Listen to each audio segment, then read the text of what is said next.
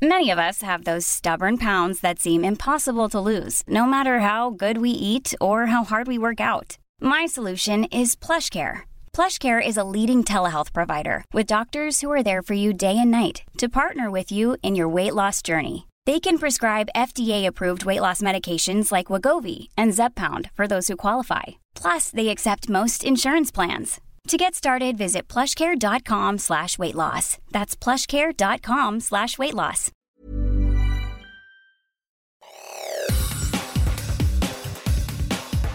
Te saluda Roberto Escalante y esta es la información que tiene para ti Organización Editorial Mexicana.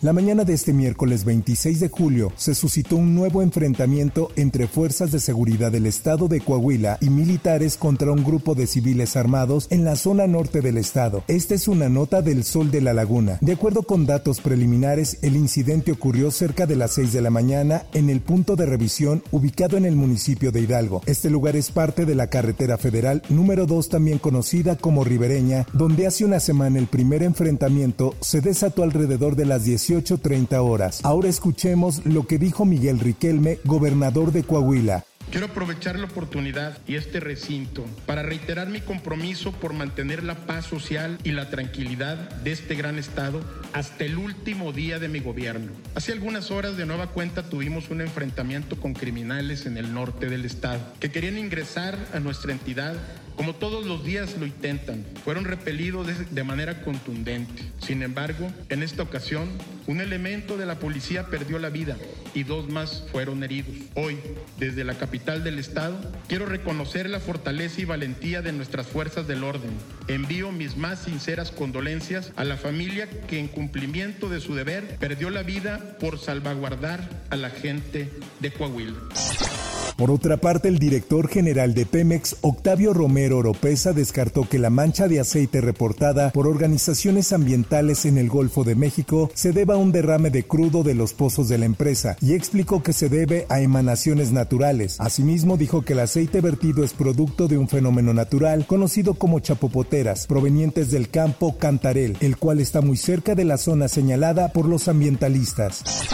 En más notas, luego de que este martes el grupo interdisciplinario de expertos independientes abandonó el país y su investigación sobre el caso Ayotzinapa, los padres de los 43 normalistas desaparecidos pidieron al presidente Andrés Manuel López Obrador que cumpla con sus compromisos para dar con el paradero de sus hijos, porque hasta el momento les ha fallado. Esta es información que presenta El Sol de México. Ahora escuchemos a Emiliano Navarrete, papá del joven José Ángel Navarrete González. ¿Cómo queda este gobierno, no? ¿Cómo, se ve que sigue la manipulación de toda documentación que, tienen en el poder este, hasta el día de hoy?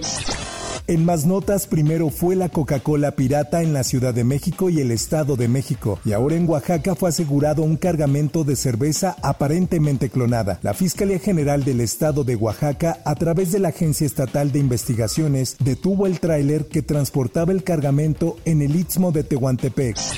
En información internacional, de nueva cuenta los ovnis fueron tema de conversación en el Capitolio de Estados Unidos, donde sorprendentes revelaciones fueron escuchadas durante más de cuatro horas por miembros de la Subcomisión de Seguridad Nacional, Frontera y Asuntos Exteriores del Comité de Supervisión de la Cámara de Representantes.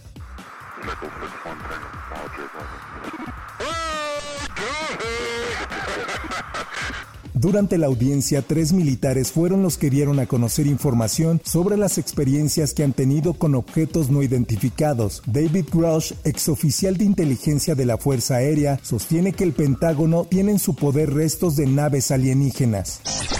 En notas deportivas, la Leagues Cup no pasó por alto la publicación del Atlas en la que realizó una apología al nazismo tras su juego contra el New York City. El cuadro rojinegro borró su tweet e incluso se disculpó, pero eso no lo salvó de recibir una multa económica. Esta es una nota que publica El Esto, donde además informa que el castigo fue revelado por la organización. El comité disciplinario resolvió sancionar económicamente al club por transgredir lo establecido en los artículos del reglamento de competencia de Leagues Cup 2023, así como los principios que promueve la Federación Internacional de Fútbol, se informó.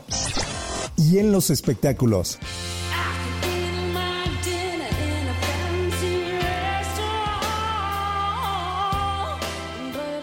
Este miércoles se dio a conocer la muerte de la cantante irlandesa Sinead O'Connor, quien tenía un diagnóstico de depresión unos años antes de morir. Dicho trastorno se vio agravado luego de recibir la noticia sobre la muerte del tercero de sus cuatro hijos, quien apenas tenía 17 años.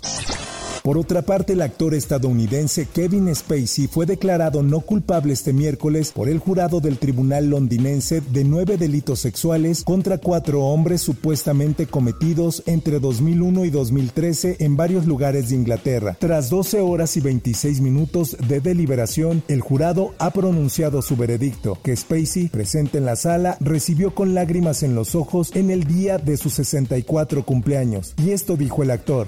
Estoy enormemente agradecido al jurado por haberse tomado el tiempo de examinar todas las pruebas y todos los hechos cuidadosamente antes de llegar a su decisión y acepto el veredicto de hoy con humildad. Hasta aquí la información y te recuerdo que para más detalles de esta y otras notas ingresa a los portales de Organización Editorial Mexicana.